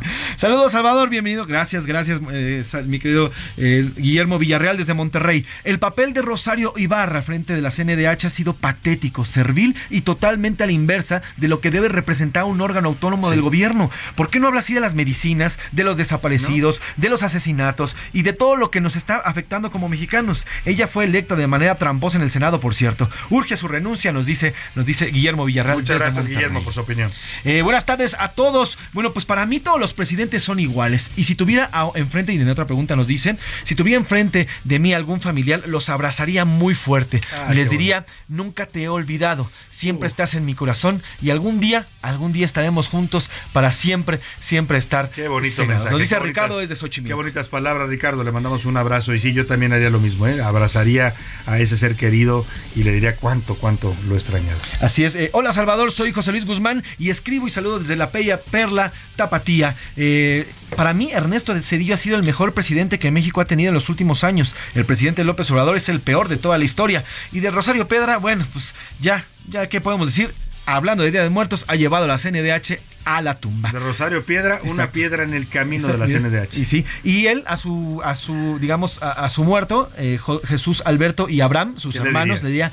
te amo y te extraño, no sabes la falta que me hace, si te tuviera enfrente te diría y te abrazaría, te amo para siempre. Ay, se me enchina la piel al oír esos mensajes, de verdad. Gracias por compartir eso que es tan íntimo y tan personal y que pues todos lo haríamos, yo creo. ¿Tú qué le dirías a ese ser querido, Milka, que, que extrañas y que te pues que se fue antes? Ah, indudablemente le agradecería mucho por todas sus enseñanzas, por todo su amor. Claro que la abrazaría, creo Sí. que le daría una- un abrazo de esos que duran para toda la vida. Y le diría, nos volveremos a ver. Eh, qué Al final ¿Tú, José Luis? Yo, yo le diría gracias por haberme cuidado parte de mi infancia, gracias por haber estado ahí, gracias por, por haberme enseñado tantas cosas, abuelita. Y pues sí, nos vamos a ver algún día y nos volvemos a Nos abrazar. vamos a encontrar, ¿no? Seguramente. ¿Y tú, Arrieros somos, como dicen en el camino andamos. No, yo no puedo decir porque voy a llorar. Yo, yo soy de lágrima fácil y pues a mi padre le diría que, que lo he extrañado, que me ha hecho falta y que y que sigue aquí presente todavía, ¿no? Y siempre estará aquí conmigo. Y seguramente te lee todos los días y te escucha también allá arriba eh, donde está. Eh, nos escribe Elizabeth, bienvenido José Luis, no tiene nada que ver eh, en las preguntas, pero quiero agradecerle a Salvador por su recomendación del gabinete de curiosidades de Guillermo del Toro. Ah, qué Me bueno sacó unos buenos sustos que hasta no pude dormir, pero gracias, saludos. La verdad que está muy bien hecha la serie, ¿eh? si le gusta ese género, no es necesariamente así de esos de, horror, horror, pero sí tiene situaciones bastante interesantes. Nos dicen, nos dice también por acá eh, la señora, eh, el, el señor perdón, Rodrigo Pastrana. Saludos desde Tlajomulco. Soy su fiel audiencia. Me encanta escucharlos. Me fascina la voz de José Luis. Gracias, saludos. Y bueno, sobre Piedra Ibarra, simplemente que renuncie. No me gusta que esté ahí y no ha hecho absolutamente nada. Saludos, Salvador. Muchos saludos también para usted. Eh, Sofía, Sofía González nos dice, si yo pudiera ver a mi hermana nuevamente, le diría, perdóname por las veces que me peleé, pudieron haber sido más abrazos, pudieron haber sido más besos y más te quiero. Aún así, te tengo en mi corazón y hoy te recuerdo como todos los días. Hermana, te amo. Qué dice. bonito y gracias por compartir esos mensajes de Así verdad es, con- con se nos pone todo nuestro auditorio. Milka Ramírez en Twitter, ¿qué dice la comunidad tuitera en arroba ese García Soto? La comunidad tuitera sobre el tema de Ernesto Cedillo y Felipe Calderón, el 11% cree que endeudaron a México, el 26% que todos son iguales, pero hay un 63% que dice que fueron buenos presidentes. ¿Ah, sí? 63%. Ahí está la opinión de, de los presidentes eh, por estos eh, ataques que ha dirigido López Obrador, que también nosotros lo cuestionaron. ¿eh? El Sí, presidente sí. se ha defendido como, como tiene derecho a hacerlo. Y sobre la CNDH y Rosario Piedra, el 50% dice que degradó a la comisión, el 2% que es una buena defensora y el 48% dice mejor que renuncie. Bueno, en Twitter no pusimos el mensaje, lo debimos haber puesto, ¿eh? porque igual los tuiteros hubieran le mandado sus a Dieguito. mensajitos Ahorita también. Que Dieguito. suba también a ver qué nos dicen en la comunidad Sí, claro. Más mensajes, José Hay Luis? más mensajes, nos dice Fabiola Estrada, nos dice, yo le diría a mi madre que acaba de fallecer el año pasado por COVID. Ay. Te amo, te extraño, me hubiera encantado estar cerca de ti mucho más tiempo. Recuerden, amigos de la ONU y todo el público, a veces el trabajo es lo menos importante, estar cerca de los familiares es mucho más. Saludos, Qué Salvador, y gracias por permitirme. Y bueno, pues yo creo que su madre, donde quiera que esté, escucha sus palabras, escucha su corazón. Y sí, no hay que olvidarnos nunca de decirle a las personas que amamos eso, que las amamos, que son importantes en nuestra vida, porque no sabemos cuánto tiempo nos quede aquí, nadie lo sabe, ¿no? Mariana García nos pone, a mi padre, gracias por todo lo que me enseñaste, gracias por haber estado en esta vida, solamente tú has sido el ángel perfecto en mi vida. Y te llevo no solamente en recuerdos, sino en todo lo que me enseñaste para ser la mujer, ay güey, se me está poniendo, perdón, para ser la mujer Es que son que mensajes muy emotivos. y que seguiré, y que seguiré siendo para toda la vida. Saludos, Qué Salvador. bonito, qué bonito mensaje para su padre. Pues todos Ay. tenemos a ese ser especial, ¿no? Todos tenemos a alguien que nos acompaña en, en espíritu, en esencia, y que recordamos todos los días. Yo, todos los días de mi vida, no hay un día que no recuerde a mi padre. O sea, en cualquier situación, en cualquier problema que se me presenta, se viene a la mente y al corazón.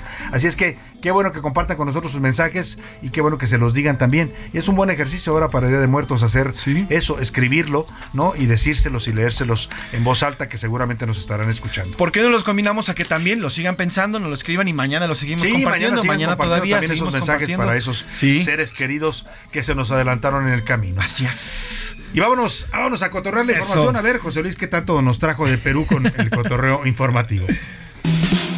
Cotorreo informativo en A la Una, con Salvador García Soto.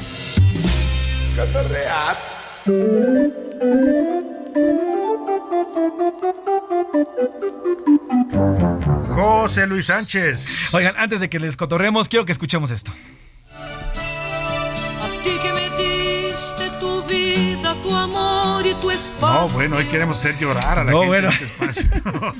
Oigan, Qué estamos escuchando así nada más y nada menos que a Denise de Calaf. Un esta- clásico de la serenata del 10 de mayo. Exactamente, no es 10 de mayo, no es Día de las Madres, pero bueno, pues todo el mundo ya relacionamos. En cuanto es, son las 12.59 del 9 de mayo, decimos, Denise de Calaf va a salir y va a cantar. Exacto. Bueno, pues yo oficialmente les voy a traer y les vengo ofreciendo a la Denise de Calaf, pero ya de la época decembrina. Se trata nada más y nada menos que dona- doña Mariah Carey, quien a través de sus redes sociales acaba de publicar un video que está increíble. Sale ella, ahorita lo vamos a escuchar, pero sale ella vestida de bruja. Ah, pedaleando una bicicleta y riendo como tal. Ajá. Pero de repente es una transición. Mejor vamos a escucharlo y ahorita platicamos. A ver, escuchemos a Mariah.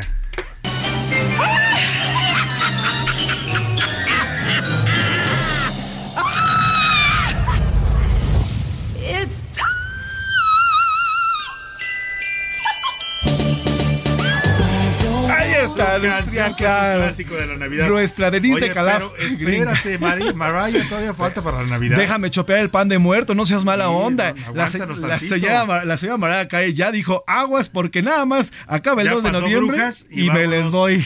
A la Navidad. Oye, vamos a compartir el video. Vamos a compartir este video Soto, que ¿no? está muy bueno, que por cierto, además, por si fuera poco, la señora Mariah Carey, justamente entre el 10 de noviembre y el 25 de enero es la canción más escuchada. Esta, la más escuchada en Spotify y todas las No plataformas. solo en Estados Unidos, donde En es común escuchar esa música en la época de. Sembrina, en todo el mundo. Así que bueno, pues así como los supermercados ya nos están recetando este árbol de Navidad que ya vemos en todas las tiendas Ya, ya departamentales. hay árboles en todos lados. Pues Mariah Carey también nos va a recetar ya Merry Ya Christmas para todos nosotros. Merry Christmas, la señora Mariah Carey. Pues ni modo. Ramírez, ¿tú qué nos trajiste? Cuéntanos, Milk. Vamos a escuchar esto primero.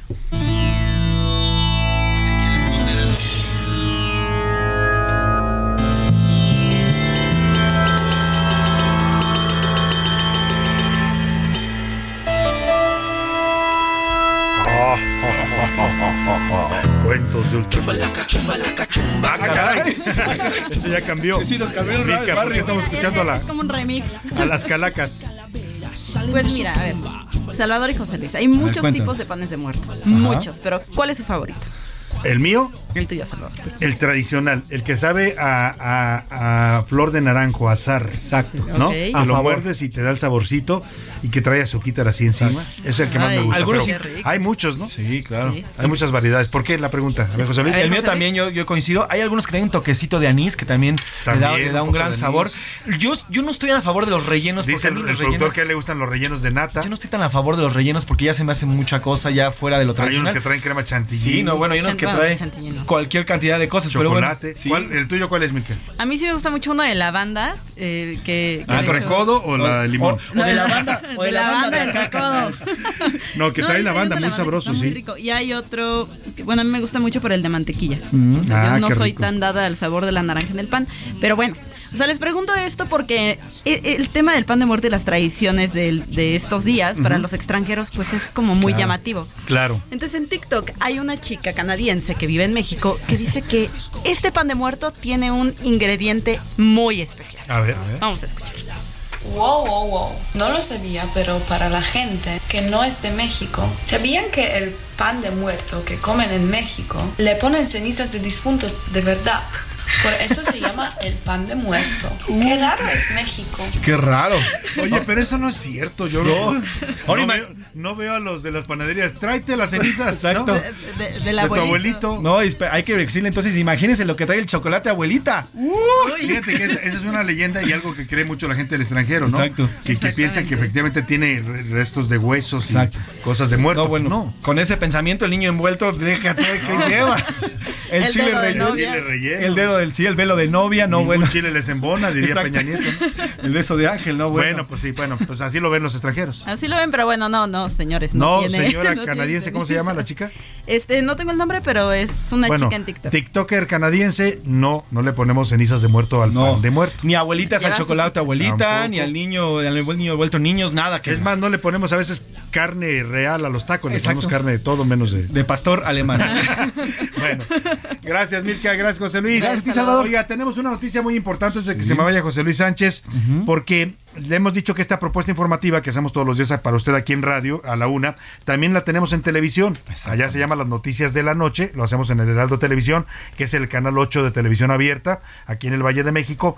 Pero ahora también estamos, bueno, además de estar en Total Play, en Axtel, ahora también vamos a llegar a toda la República a través del sistema Sky en el canal 161. A partir de hoy usted podrá ver toda la programación del Heraldo Televisión y particularmente le recomiendo las noticias de la noche con su servidor todos los días de 10 a 11 de la noche con la mejor información del resumen del día. Eh, pues eh, a partir de ya en el 161 de Sky, José Luis. Así es, a partir de este primero de noviembre, Heraldo Televisión llega a todo el país. En todo el país podrá usted disfrutar de la programación, además, naturalmente, de las noticias de la noche con Salvador García Soto y todo este gran equipo, al 161 de Sky HD. Si usted tiene este sistema de paga, bueno, pues todos los días y ya está ah, corriendo la programación en este canal 161 de Sky HD. Claro. Ahí, bueno, va a poder ver, ya sabe, noticias, deportes, entretenimiento, gastronomía. Toda la programación del Heraldo y para toda la gente de, de los estados de la República que a veces nos preguntan cómo lo puedo ver en televisión, porque efectivamente la señal del canal 8 es nada más en el Valle de México, pero a través de Sky ya nos puede ver en cualquier estado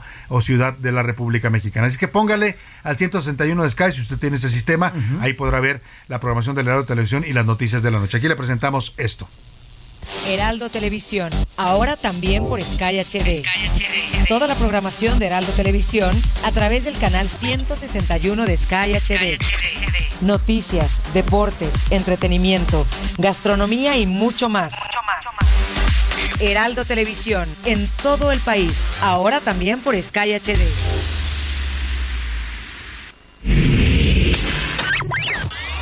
Último minuto en A la Una, con Salvador García Soto. José Luis Sánchez, ¿qué nos tienes de último? Salvador, momento? bueno, pues eh, te comento que en estos momentos, este lunes, se acaba de informar que la filial de la CFE Interme- Intermediación de Contratos Legados, ISL, acaba de desconectar una central eólica en la empresa, de la empresa española Iberdrola. Otro golpe a esta empresa española, pero esta vez en Guanajuato. Esto, según está afirmando eh, la intermediación de contratos legados, por el incumplimiento de contrato por cambio de uso de suelo. De acuerdo a un oficio emitido por la CFE, bueno, pues esta ha sido ya totalmente desconectada. Otra planta más. Otra planta más a la empresa española, quien dicen incumplió este contrato. Naturalmente Iberdrola, bueno, pues va a responder. Por Sí, lo pronto va a impugnar se- seguramente, ya pero queda claro que en este gobierno no quieren a Iberdrola, Nada, ¿no? La, la tienen satanizada por haber sido una empresa que llegó en la época de Felipe Calderón. Nos vamos a la pausa con música, Calaveras y Diablitos se llama la canción y son los fabulosos Cadillacs, una canción de 1997.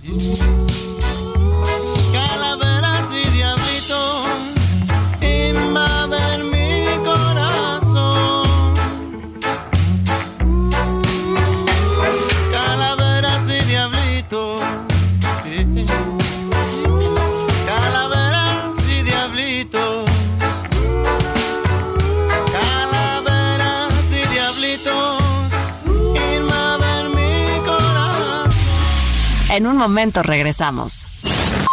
Ya estamos de vuelta en A la Una con Salvador García Soto. Tu compañía diaria al mediodía.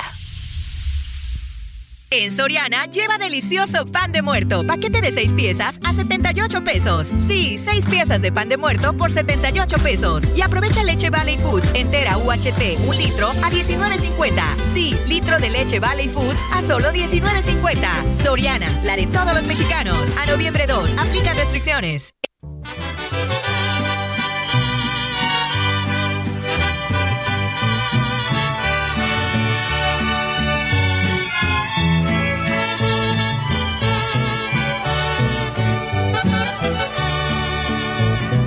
Saucillo del cementerio, caracoles del convento, también mi muerte ha de ser junto con tu casamiento.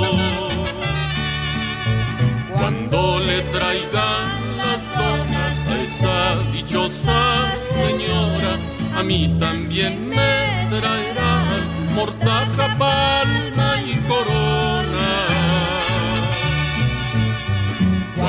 Te traigan las donas, las echarás en tu caja y a mí me estarán cortando lienzos para mi mortaja. 2 de la tarde con 31 minutos. Estamos regresando a este ritmo de corrido con esta canción de Saucillo del Cementerio. Es una canción interpretada por Oscar Chávez en 1996. Mire, se la dedicamos a él, al gran Oscar Chávez, cantautor mexicano que fue víctima de esta pandemia. Y en el recuento de, de canciones para los muertos no puede faltar la voz de Oscar Chávez. Él hizo versiones extraordinarias también de La Llorona, de varios clásicos de este tema de la muerte. Y esta es una de ellas. Se dice que procede de la hacienda de los Cerritos en Guanajuato esta canción. Desde 1880 se canta esto del saucillo del cementerio. La versión popular es de Oscar Chávez y viene en el álbum de amorosas, divertidas y horrorosísimas canciones de la Calaca Flaca. Por eso le decía que es una voz fundamental de escuchar en estos días de muertos al señor Oscar Chávez. Escuchemos un poco más de Saucillo del Cementerio y seguimos con más aquí en La Laguna para usted. Cuando estés dentro de la iglesia, que te esté casando el cura, voltearás la vista atrás y verás mi sepultura. A la una, con Salvador García Soto. El ojo público. En A la Una tenemos la visión de los temas que te interesan en voz de personajes de la academia, la política y la sociedad. Hoy escuchamos a Maite Azuela en Romper la Confusión. El ojo público. Buenas tardes, Salvador. Me da mucho gusto saludarte a ti y al auditorio. Ayotzinapa sigue dando de qué hablar.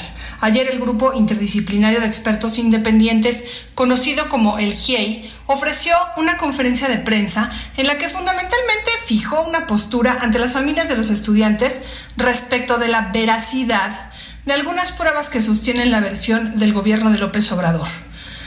Alejandro Encinas fue muy enfático en su informe de septiembre con respecto a que contaba con unos mensajes, ¿no? Lo que eran las capturas de pantalla de WhatsApp, que algunos de los implicados habían intercambiado y que daban mucha información sobre el paradero de los estudiantes. Pero el GIEI nos ha dicho ayer que no es posible garantizar la originalidad de los mensajes, lo mismo que dijo Alejandro Encinas hace unas semanas. No sé qué piensa Salvador, pero desde mi punto de vista esto se parece mucho a que la verdad histórica de López Obrador, igual que la de Peña, empiezan a desmoronarse. ¿Quién del equipo de Encinas dio por buenos estos mensajes? quien, con permiso de Encinas, recibió estas pruebas en la Comisión de la Verdad y pensó que era información que hace años estábamos esperando. Hoy el GIEI, como dice el PRO Derechos Humanos, legitimado por las familias como instancia de validación, ha hecho a un lado los mensajes de Encinas. Hay que decirlo así, como no hubo incendio en Cocula, tampoco hubo mensajes de WhatsApp el presidente Encinas y la Comisión de la Verdad ha fallado. Hay un actor que sigue sin dar explicaciones. Alejandro Hertz Manero es el más mal parado en todo esto. Hoy, Salvador, la única verdad es que pues seguimos sin tener verdad. Lástima que Andrés Manuel López Obrador y su gobierno ya se están preparando para elección de 2023 y 2024 y nos van a dejar con las manos vacías. A la una, con Salvador García Soto.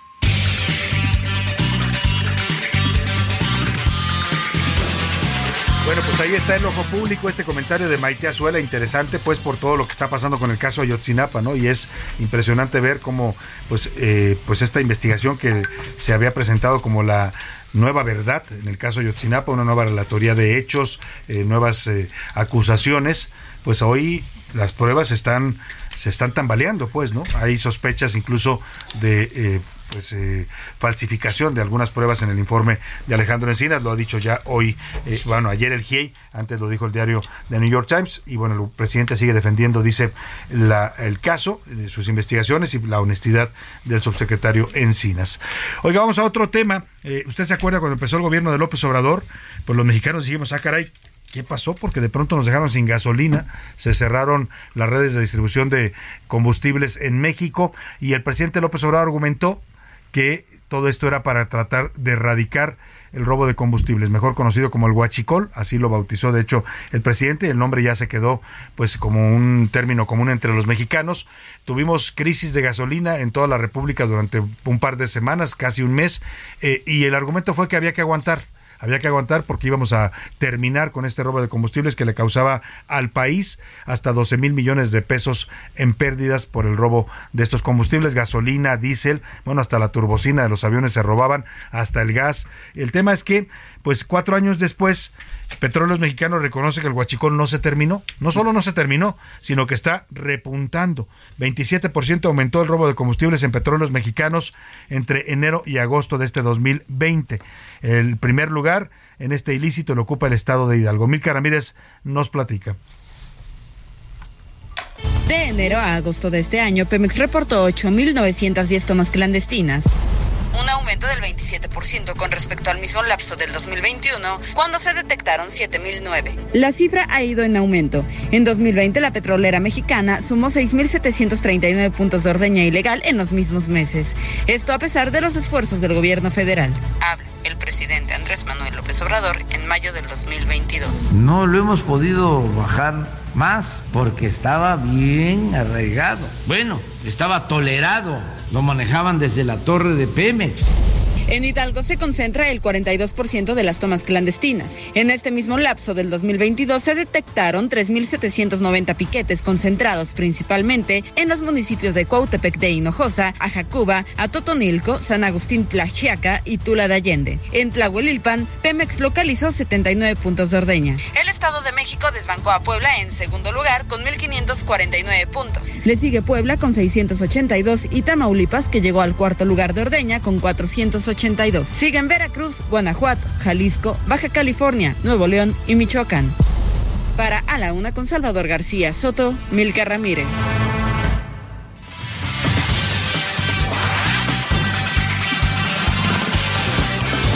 Dos de la tarde con 38 minutos, pues ahí está, el huachicol no se acabó, como dice aquella frase eh, de la ley de la física, nada se crea, nada se destruye, solo se transforma. Así pasó con el huachicol también, ¿no? No se acabó, como nos dijo el presidente en el discurso, solamente se modificó y sigue ocurriendo lamentablemente este saqueo a los combustibles y por lo tanto al erario público con bandas de todo tipo, ¿eh? desde crimen organizado, que son la que opera la mayoría de estos tomas clandestinas, hasta pobladores también de varias, de varias localidades, ya lo hemos visto, hay que recordar Tlalhuelilpan, aquel aquella tragedia también con la que arrancó el gobierno de López Obrador en enero de 2019, la muerte de 131 personas, que además nunca se pues, sancionó a nadie ¿no? por aquella tragedia.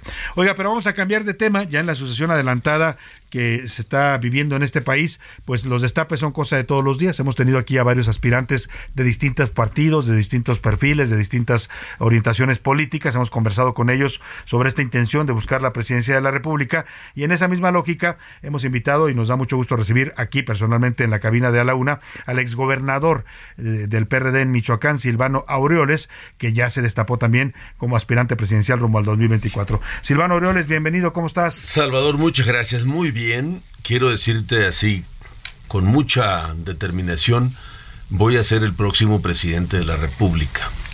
Y para ello, seguro? eh, sí, determinado y decretado.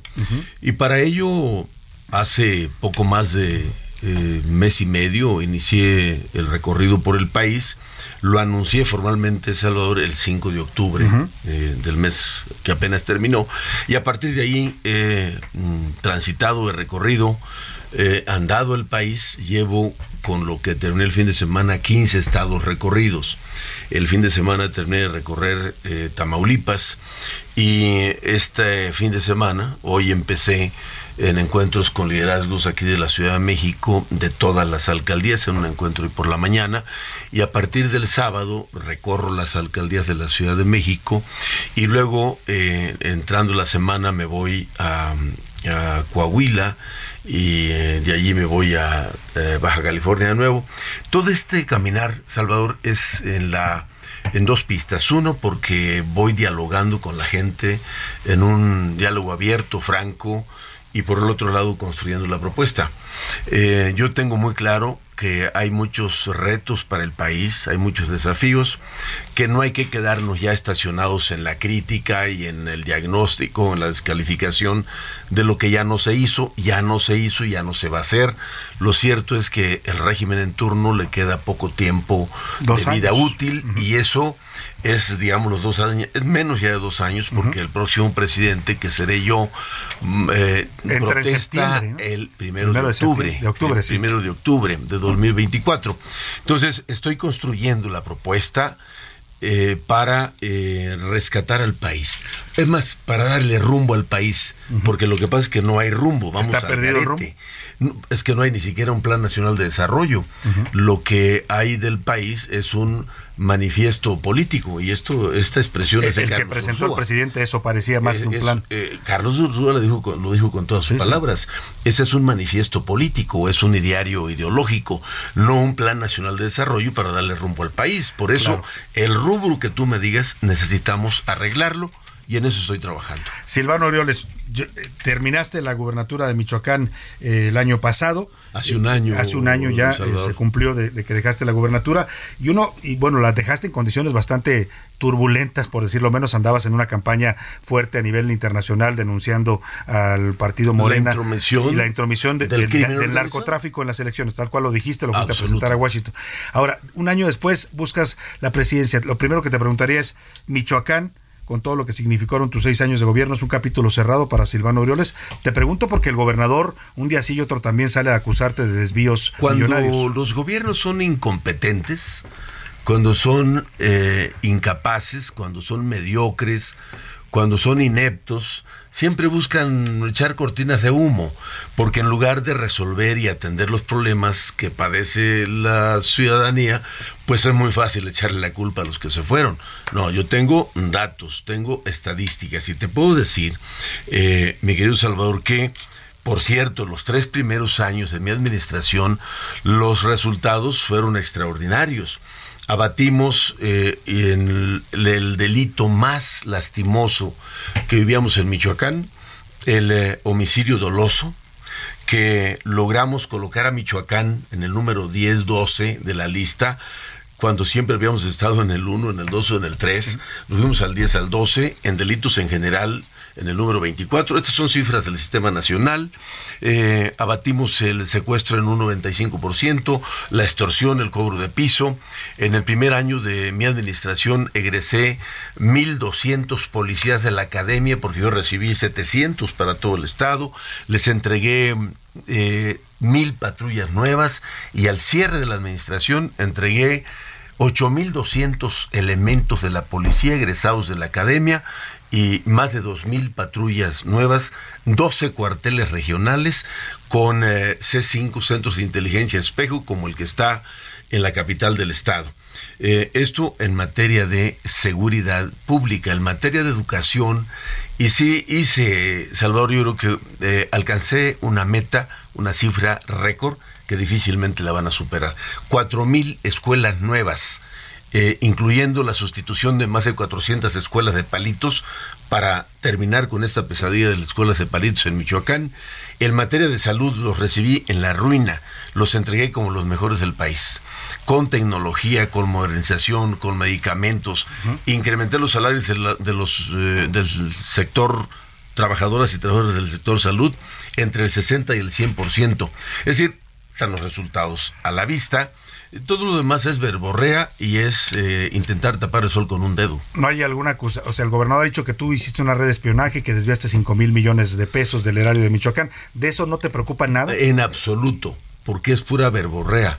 Es eh, manejo mediático, como es el sello de la casa, todos los días inventarse cosas para eh, distraer la atención o para intentar engañar a la opinión pública. No, yo estoy eh, aquí plantado de frente y lo estoy en Michoacán, estoy allá y aquí, ahorita ando recorriendo el país, pero estoy listo para lo que se ofrezca. Y a ver, te quiero preguntar eso. Me demandaron, ¿sabes por qué me demandaron? Porque me, estoy demandado por traición a la patria. Estoy demandado porque fuiste a Washington a presentar porque esta dicen queja. que fui a hablar mal de México ante los organismos internacionales. También lo hice aquí.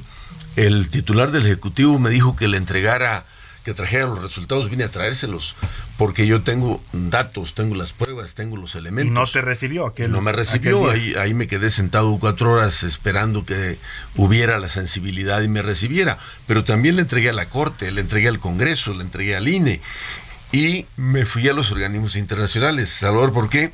No, es, eh, no son dichos. Mira, yo ni era el candidato, ni el líder del partido, ni el abogado litigante pero no se puede permitir que de esa manera se violenten los derechos de las y los ciudadanos.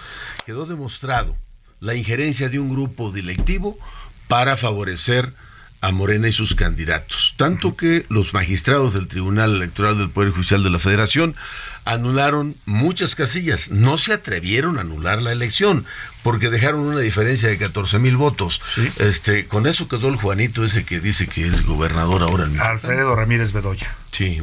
Oye, a ver, todo el mundo decía cuando salga Silvano, porque te confrontaste directamente con el presidente, con toda la, la 4T, los denunciaste en el extranjero, todo el mundo decía cuando salga de la gubernatura lo van a detener, lo van a acusar y lo van a meter a la cárcel. Aquí estás. Aquí hoy. estoy. Y dando la cara. Y me- me- tus colegas siempre me preguntan, porque donde voy pues hago eh, de entrevistas, eh, conferencias de prensa y demás, y me dicen, oiga, ¿y usted no tiene miedo de que lo metan a la cárcel? No, porque no hay por qué, no hay razón. En el terreno administrativo, financiero, este, y del desempeño mm, de mi labor como gobernador del estado, no. Si es una determinación política es otra cosa, porque ahora eh, usan con mucha frecuencia esta figura de la prisión preventiva oficiosa, no para perseguir a los delincuentes, lo usan para los opositores. para perseguir a los opositores y para callar a los críticos.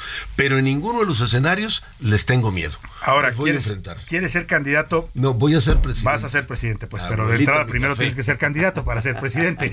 Por el PRD, porque el PRD también hay que reconocer que es un partido que se ha venido achicando. Está disminuido Y la alianza, pues la dejó tambaleando ahí a Alito Moreno. Pero se va a dar. Yo estoy trabajando, eh, em, Salvador, porque estoy claro, soy realista y convencido de que para ser competitivos hay que ir juntos. La coalición debe de mantenerse y yo estoy trabajando para ella. Yo so- soy aliancista porque es la única manera en que le vamos a ganar a las corcholatas en el 24.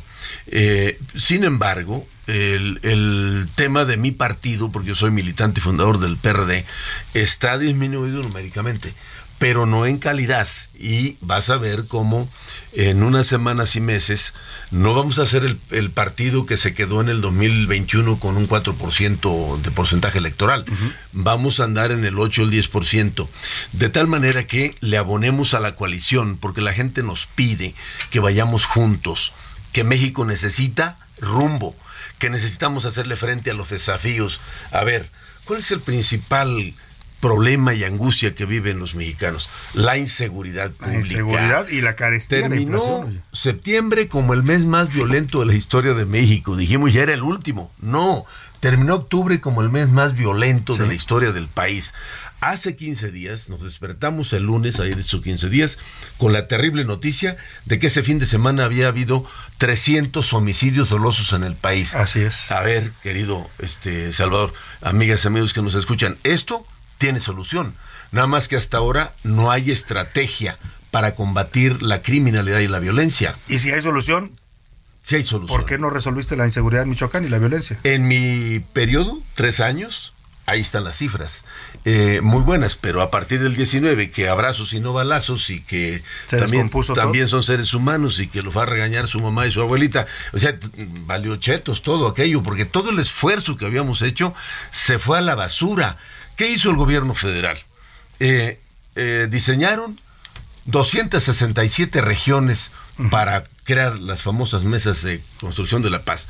Yo le dije a Durazo en ese tiempo, pues mejor que sean más sinceros, no déjense de hipocresías y agarren los 300 distritos electorales porque lo que tú traes no es un programa de seguridad, es un programa y electoral. político electoral. Claro. Y dicho y hecho, ¿a quiénes pusieron a coronar la mesa de seguridad o para construir la paz? A los activistas del pseudo partido, este Claro. político narco que es Morena, a coordinar las mesas de seguridad, por Dios. Entonces, todo se vino abajo. Yo tengo las cifras de cómo, de, de los resultados, los hechos, pero todo se acabó. Segundo asunto, Salvador. A nosotros nos toca, y te- déjame brevemente te digo qué hay que hacer. El error del país desde hace 16 años es dejar la tarea de seguridad pública a las Fuerzas Armadas. Los soldados y los marinos son para otras misiones, no para tratar temas de inseguridad en la calle. Por eso nunca se va a resolver. Y ahora, pues eh, peor el asunto, porque tenemos soldados y marinos hasta 2028 en un en- hasta 2028 y metidos en todo. Pero metidos en todos pero son son soldados y marinos en un uniforme diferente. Necesitamos una policía nacional preparada capacitada equipada con tecnología con eh, herramientas para hacer inteligencia e investigación dos hay que revisar el 115 constitucional no está funcionando que le mandatemos o que la Constitución le mandate a los gobiernos municipales la tarea de la seguridad pública porque nunca la van a poder hacer por falta de capacidades de recursos y de, institucionales y de recursos. enfrentar al crimen que está ahí en sus municipios. Imposible, Claro. lo tiene que hacer el Estado y la Federación, pero con una estrategia integral que yo la tengo muy avanzada y la voy a presentar el año que entra. Silvano, se me acaba el tiempo, me está apretando ya aquí el productor, pero quiero, no me quiero ir sin preguntarte algo Vuelvo. que se especula mucho en el medio político. ¿Qué relación tienes con Latinos? Dicen mucho y lo han dicho en la mañanera que invertiste miles eh, de millones de pesos en esta plataforma Ninguna. digital que critica el gobierno de López Obrador. Ninguna, Salvador. Les dije yo delante del presidente un día que fui a Morelia, ¿ustedes creen que Broso y Loret me necesitan para hacer una plataforma informativa? Pues ese está de risa. Segundo, ellos acusan porque unas empresas que surtían medicamentos y otros insumos para la salud, se supone que son los inversionistas de latinos. Pero yo nada tengo que ver con ellos. Tanto que hoy son los proveedores del gobierno de la T4 en Michoacán. Esos son los mismos mismos que financian a- Son los mismos que están. Entonces, eh, eh, digo, ese era. Pues cuento. ahí está tu, tu respuesta a esto. Pues te seguiremos con atención en este recorrido que estás Salvador, haciendo. ayúdenme porque a ustedes tampoco les ha ido nada bien. Es un clamor generalizado que paremos el destrate nacional y yo me la voy a rifar. A mí que no me midan por el porcentaje del partido. A mí que me midan por mi capacidad competitiva, por mi trayectoria y experiencia y mi capacidad para gobernar. Método democrático, transparente y abierto para elegir el candidato. Elecciones primarias en las urnas En las para la coalición. Muchas gracias, Silvano Aureoles, el Abrazo, gobernador de Michoacán y ahora Salud. aspirante a la presidencia de México. Vámonos rápidamente a los deportes con el señor Oscar Mota. Los deportes en A la Una con Oscar Mota.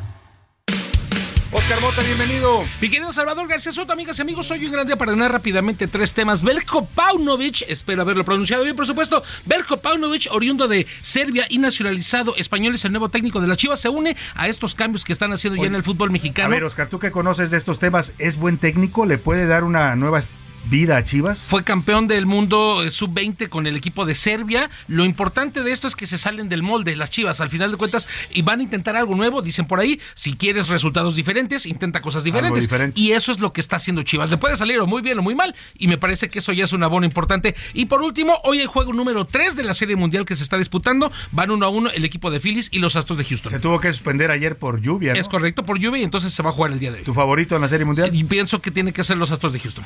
Bueno, ahí está. Vamos a estar pendientes porque Oscar Mota anda atinado últimamente. ¿eh? No, Muchas gracias. Hoy gran día para. Muchas gracias, Oscar Mota. Nos despedimos. Usted que pase una excelente tarde. Provecho. Aquí, aquí lo esperamos mañana a la una. La una, con Salvador García Soto. El espacio que te escucha, acompaña e informa. A la una. Con Salvador García Soto.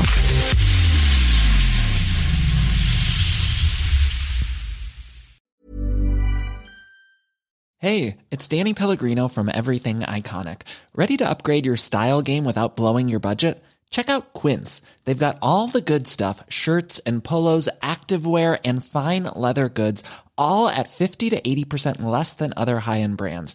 And the best part? They're all about safe, ethical, and responsible manufacturing. Get that luxury vibe without the luxury price tag. Hit up quince.com slash upgrade for free shipping and 365 day returns on your next order. That's quince.com slash upgrade.